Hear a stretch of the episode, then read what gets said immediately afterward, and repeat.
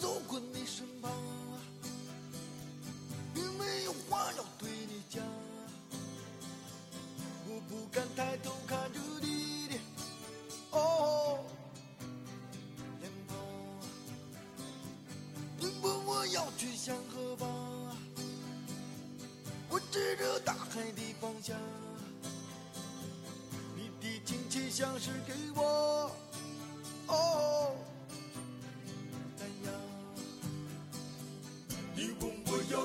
要去向何方，我指着大海的方向。你问我要去向何方？大家好啊，这里是私家广播雨声犀利，我是主播雨声，在天津，欢迎您的收听。我们的节目每个周末在微博、微信、荔枝 FM 三个平台同步的更新，您可以搜索关注啊。雨是宇宙的雨。开场曲是老崔的《花房姑娘》啊。对，今天我们来聊聊电影《老炮儿》。那首先呢，跟大家抱歉啊，这个上周贪吃辣子啊，把嗓子给弄坏了。主要听气质吧。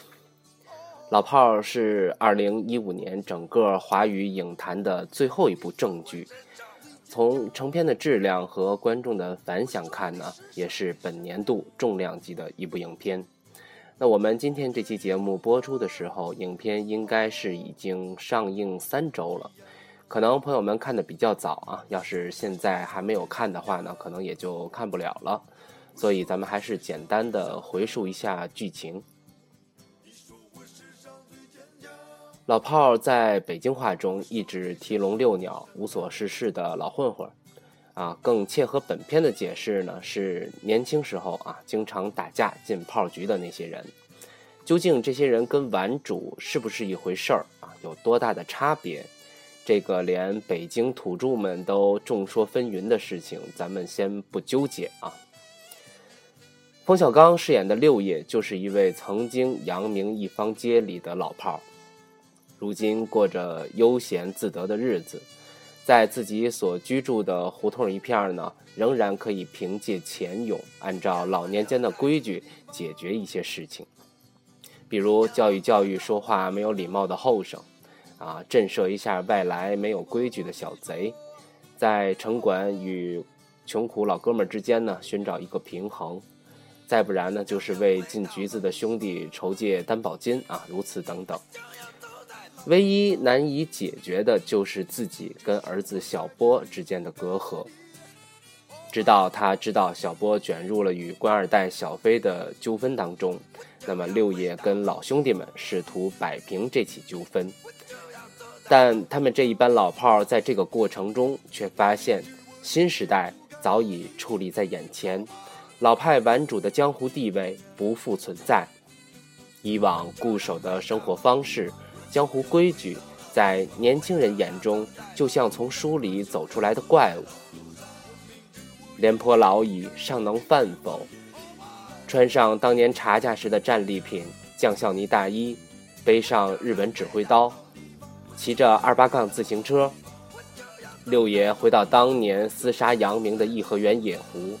在厚厚的冰层上扬起战刀，忍着六十岁心脏的剧痛，向新时代狂奔急杀。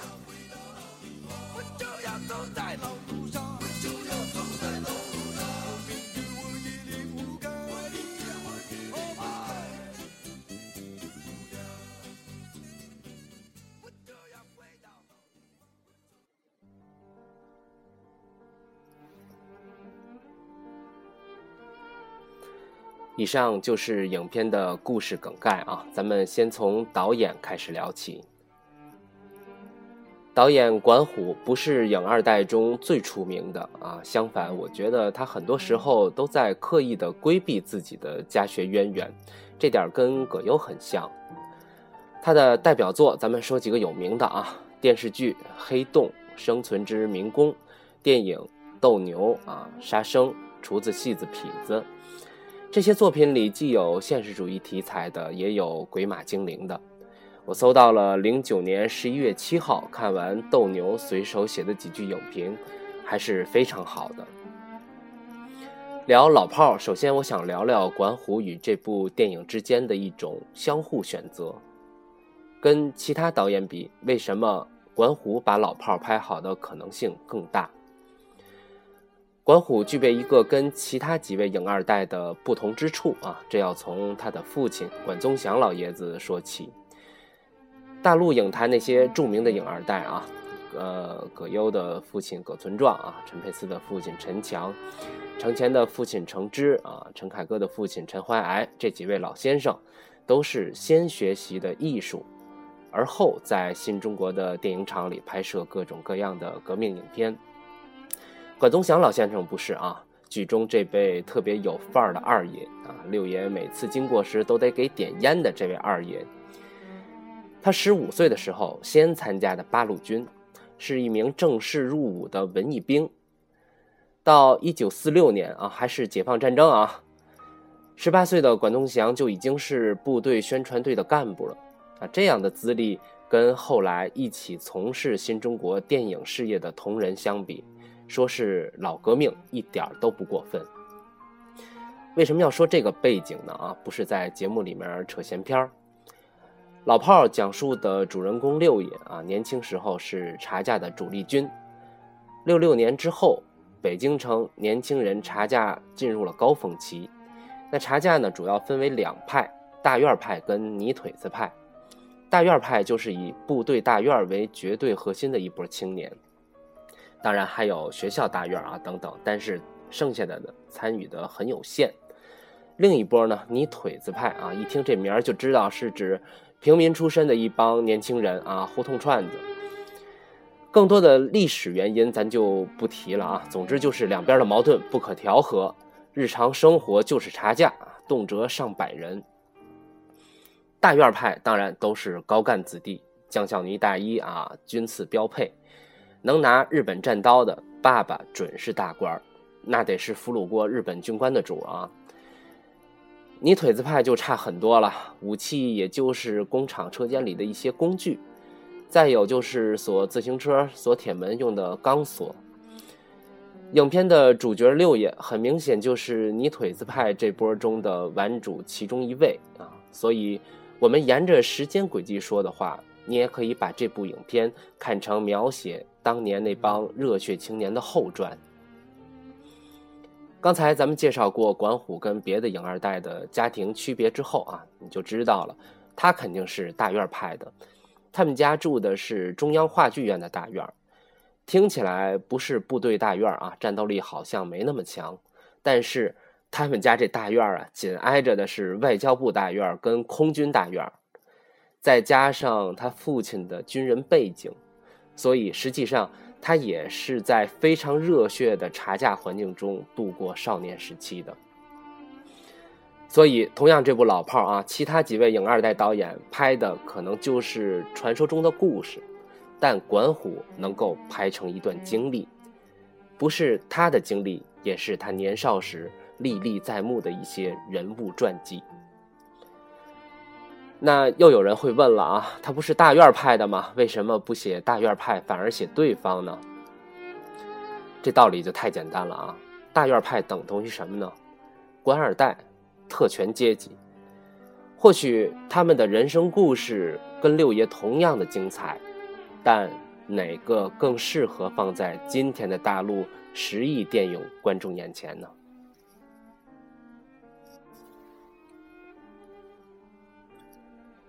很多人把老炮儿形容成对旧时规矩的怀念、致敬，我更愿意用祭奠这个词。就在影片上映前一个月，北京宣布外地车辆日间不允许进入二环。更早些时候，北京市政府宣布2017年搬迁至通州。在这两则消息的催化下，我在老炮中看到的不仅仅是一位老炮坚守的旧日规矩受到新时代的冲击。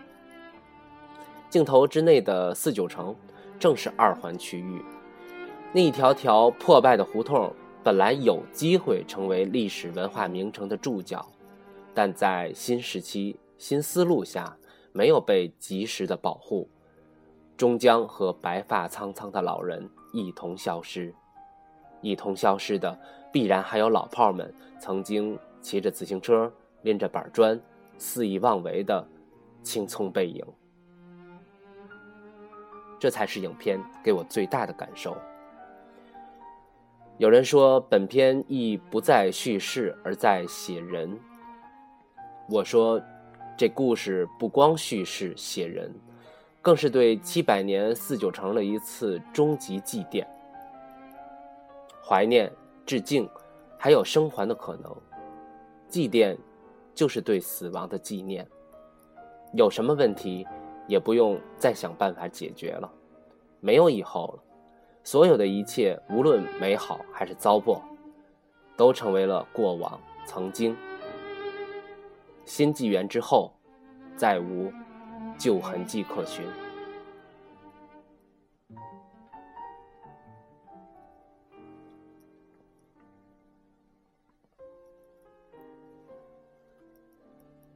偷了钱包，寄回身份证，出了胡同，这种。道义有道，便消失了。有人跳楼，有人看乐。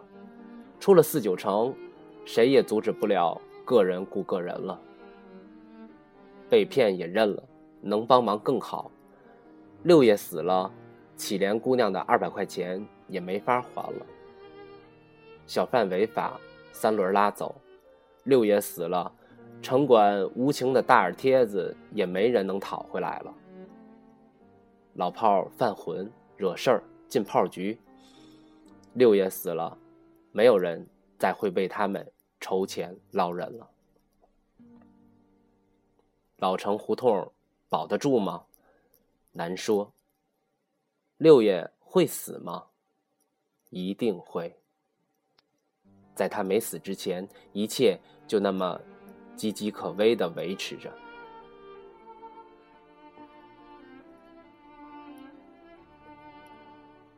新时代却偏偏选择了他最看重的一根心绪作为摧毁他的生猛一击。一个老炮儿给了孩子一个父爱缺席的童年经历，他内心愧疚，却嘴巴紧闭。是否因为他不知所措呢？直到了解了儿子闯下了天大的祸，立即挺身而出，不计后果。几经周折，失去了心爱的宠物，丢掉了看重的颜面，在融进血液的旧日规矩中做着最后的搏杀。他的孩子得救了，那是因为对手触犯了国法。他输了，输给了时代和自己日渐老去的身体。他倒在冰冷的湖面上，像颐和园野湖上。死寂的枯船，没有人可以撑起他，再次出发。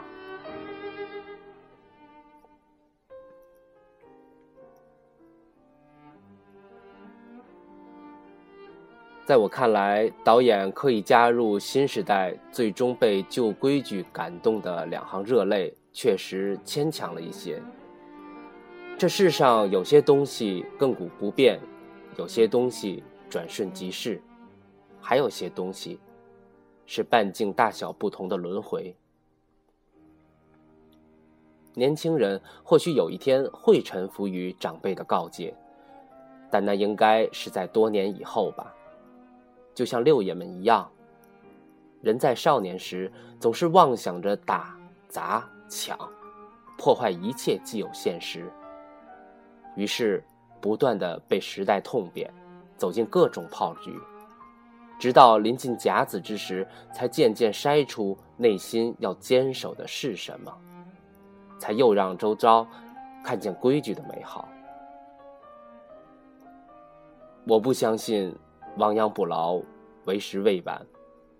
我相信，等失去了之后，才追悔莫及。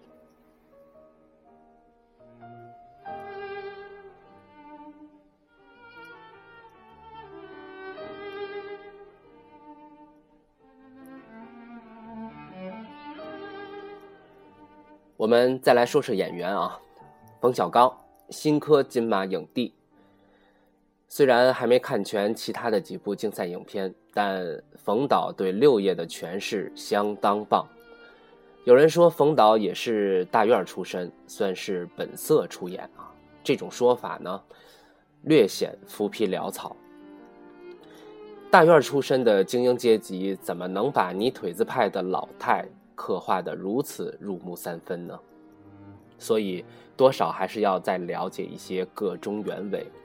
其实也并不复杂。冯导出生在党校大院不假啊，但七岁的时候因为家庭变故，就跟着母亲搬出了大院，从此住进了平民胡同。这种自上向下的变故，对一个少年来说影响是巨大的。我想我们都能理解一个人希望自己跟那些看起来很美的群体是出自一处的心态。这也就不难理解为什么坊间一直存在着冯导吊着王朔的说法。叶京在与青春有关的日子里，特别设置了一个大院孩子的跟屁虫缝裤子的角色，并且在多个场合细说着冯导的一些轶事。始终走在事业上升期的冯导对此从不反驳或解释。在离开王朔的那些年。冯导接地气的作品都在水准之上，一心要拔高的《一九四二》却被影评界一致的批评。对此，冯导终于不再克制的骂娘了。我们无从知道那一次的失落对他的影响有多大，但这一次，彻底的选择亲自诠释一个泥腿子的老年生命。我个人认为是年届耳顺的冯导结束自己长久以来左右互搏的内心挣扎，顺从内心回归胡同的一次终极选择。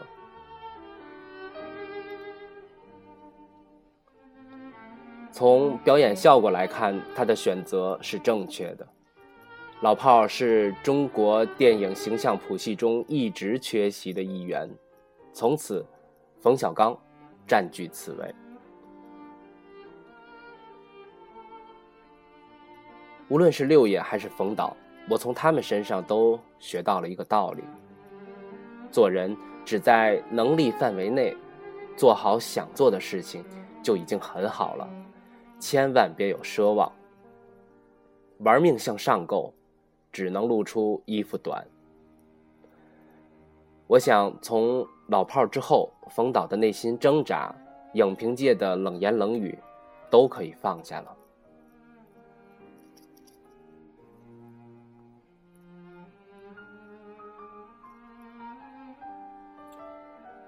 话匣子许晴，我不明白为什么这个绰号“话匣子”的角色啊，她的话根本不密，而且作为大院姑娘最后的意象，这个绰号跟许晴美艳的外形差距太大。当然，许晴演的非常好啊，把北京姑娘敢爱敢恨、嘎嘣脆的劲儿诠释的很准确。在适龄女演员中，跟许晴同样合适这个角色的人不下五个。为什么选许晴呢？这得问导演。我只知道许晴是外交部大院的子弟。张涵予饰演的闷三儿，刘桦饰演的灯罩都没有问题啊。这两天放出了闷三儿被剪的戏，我们一会儿说。同样被剪的还有吴亦凡饰演的小飞跟六爷的一次夜场戏啊，是六爷第一次赴约还钱。这场对手戏对后来小飞被感动是有用的。两位小鲜肉，吴亦凡让人眼前一亮啊！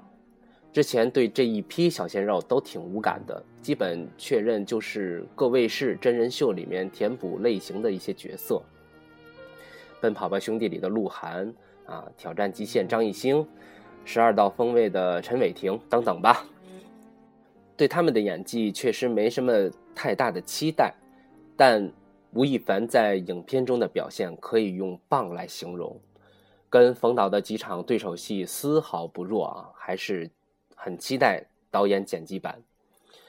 李峰饰演的小波，从公映版的剧情来看呢，角色张力有限。演员表演的也并无惊喜，只能说是中规中矩，谈不到精彩。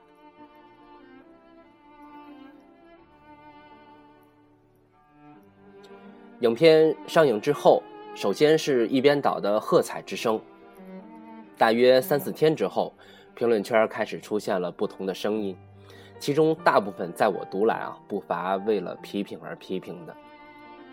我们有些影评人啊，拿写影评当八股文章了，有夸奖的地方就一定要附上批评的部分。所以说，把爱好变工作，人生真的有风险。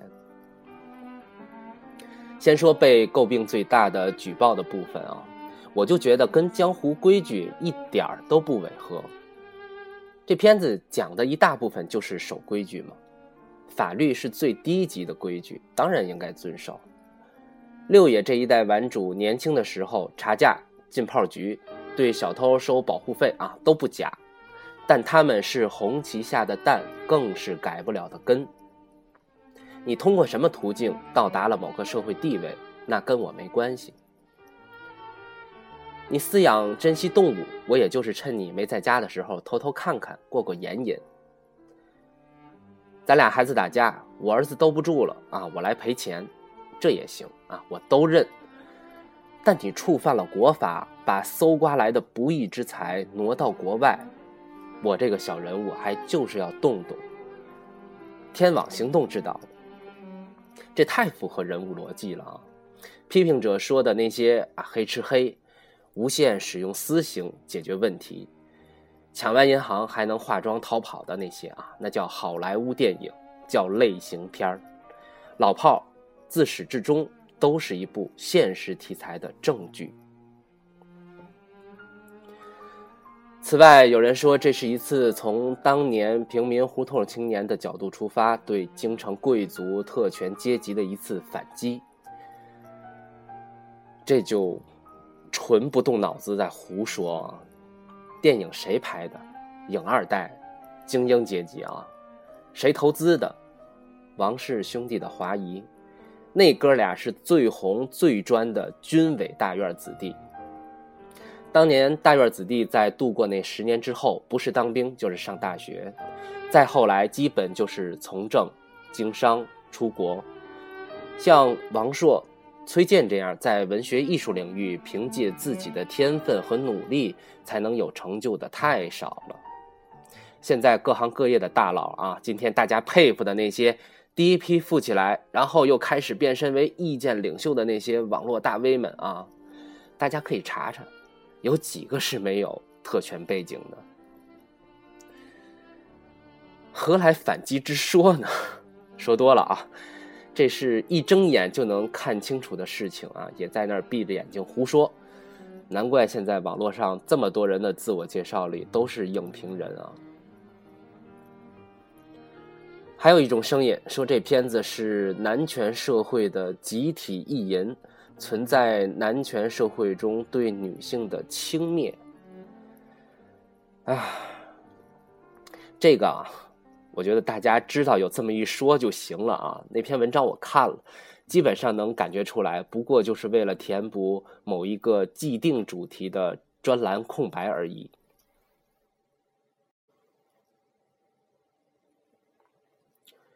除了上面这些啊，还有不少人在影片获得一片赞誉之后，差不多十天半个月的时候，发表了对老炮儿这个人物、这个群体的否定与不屑。比如毕业于北京大学的曲艺工作者徐德亮，洋洋洒洒没有万言也差不多的那篇《老炮儿与北京无关》。旗帜鲜明地提出老炮儿里的角色，他一个都不喜欢，然后把这些角色套进了今天的普通家庭。是的，没错，以改革开放以后的评价体系看，六爷这群老炮儿是无所事事的典型代表。别说创业为国家 GDP 做贡献啊，就是小家庭也甭想指望他们做什么正经事。现在的家庭，谁摊上六爷这么一个老头儿，都挺厌倦和无奈。谁家有话匣子这么一个开酒吧的中年单身女子，都得操心。谁家孩子不懂事儿，招惹了官二代，都得愁死大人。可是，but，这样的视角与观点，在我看来，未免太现实了。以今天的生活环境评评判上一个时代遗留下来的麻烦，不仅过于实际，甚至不近人情。管虎也好，华谊也好，拍摄《老炮儿》这么一部电影，绝对不是要为所剩无几的六爷们镶上光环，让人顶礼膜拜。难道寻常百姓能看到的、能界定的这些，精英们看不透吗？这仅仅是一次纪念。上个世纪，这片土地上真真神实实的存在过这样一群人。正因为他们和生长的旧城一样，即将被新时代淘汰了，或许从此不复存在了，所以在时间的坐标上留下他们的痕迹。难道就为物质生活水平大幅提高的当代人所不耻了吗？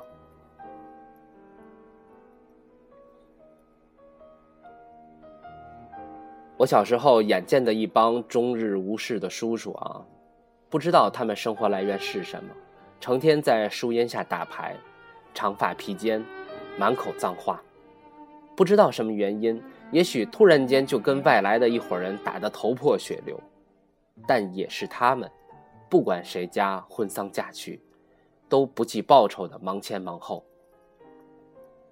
那些不屑于高看老炮的人，其实你们懂不懂？我们每个人活成的样子，都是自己跟时代联手造成的。如果时代定格在四十年前，老炮儿就是你的偶像；时代走到今天，你就站在潮头，冷眼旁观他们无力的流淌。再过四十年呢？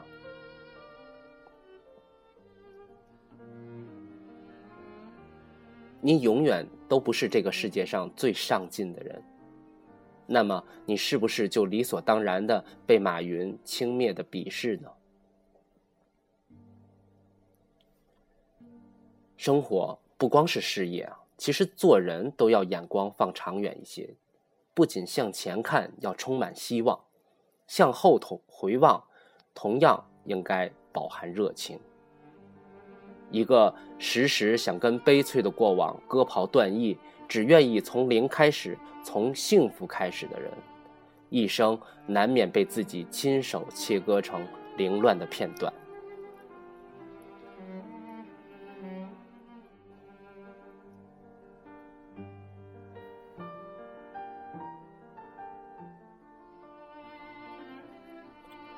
如果说看了影片有什么疑问的话呢？我确实有一个疑问：六爷这代青年人，或者具体的说，就是北京城当年查价的这伙胡同串子，他们当年的生活样貌，在诸多的文学作品、影视作品中已经可见一斑，这回又填补了衰老的样子。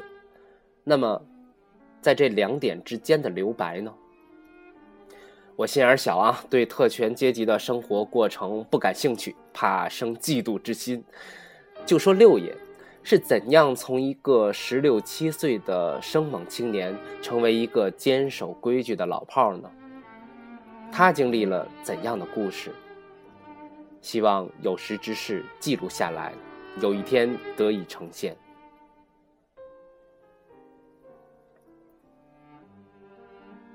老炮儿。一次对四九城、老北京的终极祭奠，超越了《解救吴先生》，成为本人二零一五年度的最佳影片。它高在哪呢？我觉得是导演在影片里放进了很多东西啊，人们热衷讨论的规矩只是其中之一，还有友情、爱情、父子情、人崇拜他人之情、人怜悯他人之情。人伤害他人之情，人信任他人之情，人教育他人之情，人自我反省之情，人爱惜动物之情，人念及过往之情，人传承传统之情，太多太多了，但丝毫没有紊乱之势，这个可太难得了。我妄论一句啊，老炮儿不仅是管虎的上乘之作，也是相当一段时期内影二代的集体脸面。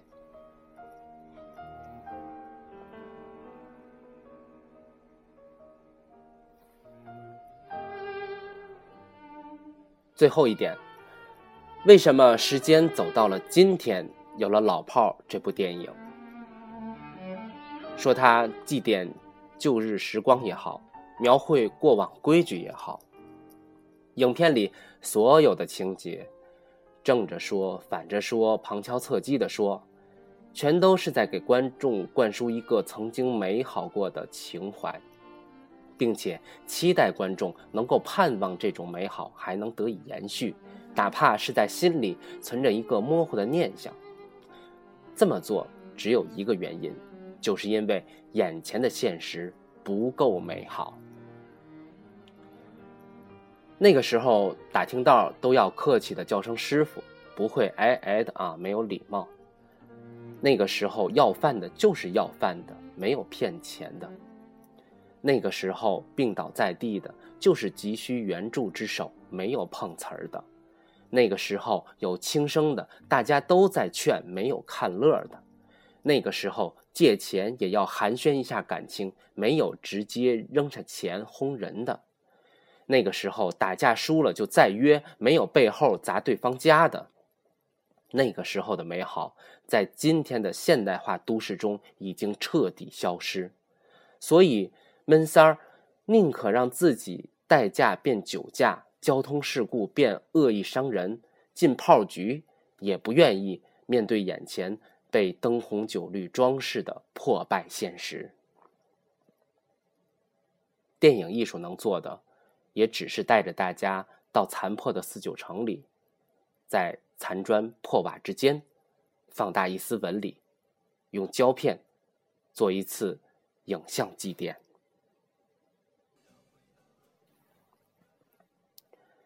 二爷是资历更深的老炮弹球传承着六爷的规矩。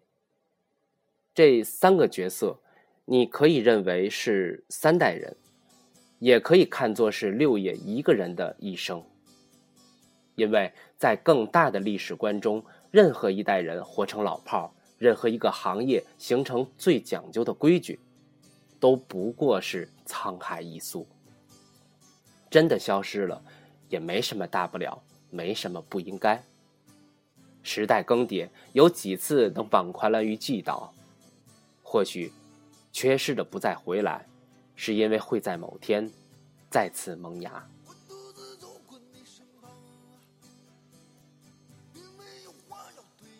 稚子千一问，归来何太迟？共谁争岁月？赢得。鬓边丝，现实不够美好，让人祭奠老炮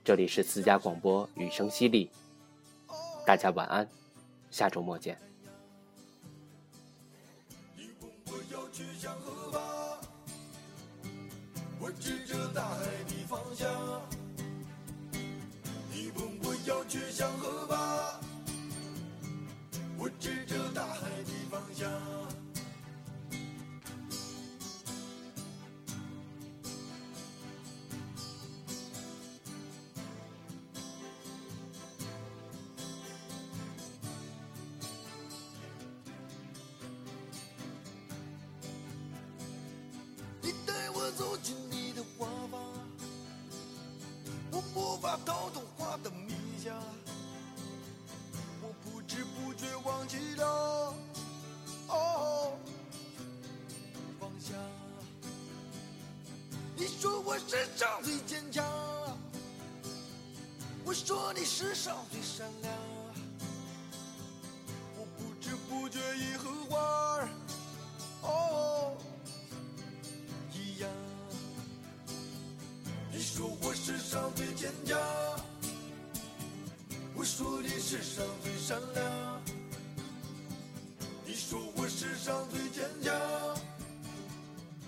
我说的是上对上啊。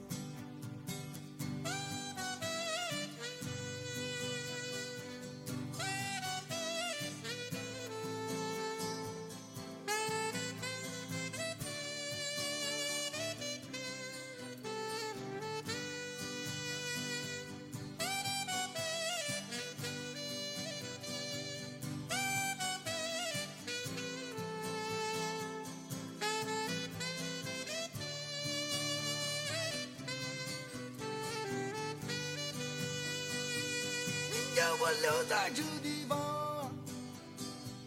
你要我喝汤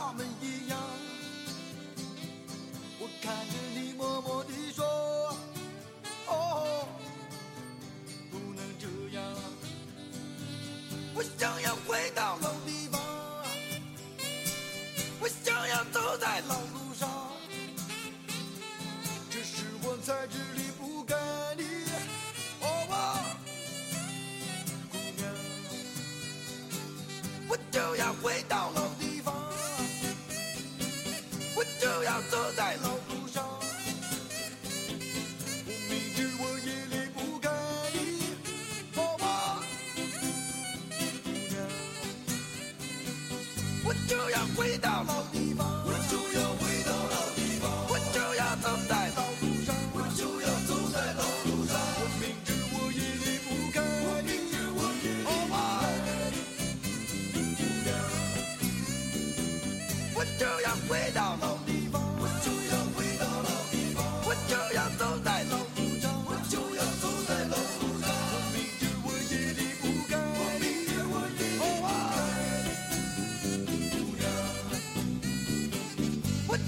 cuenta.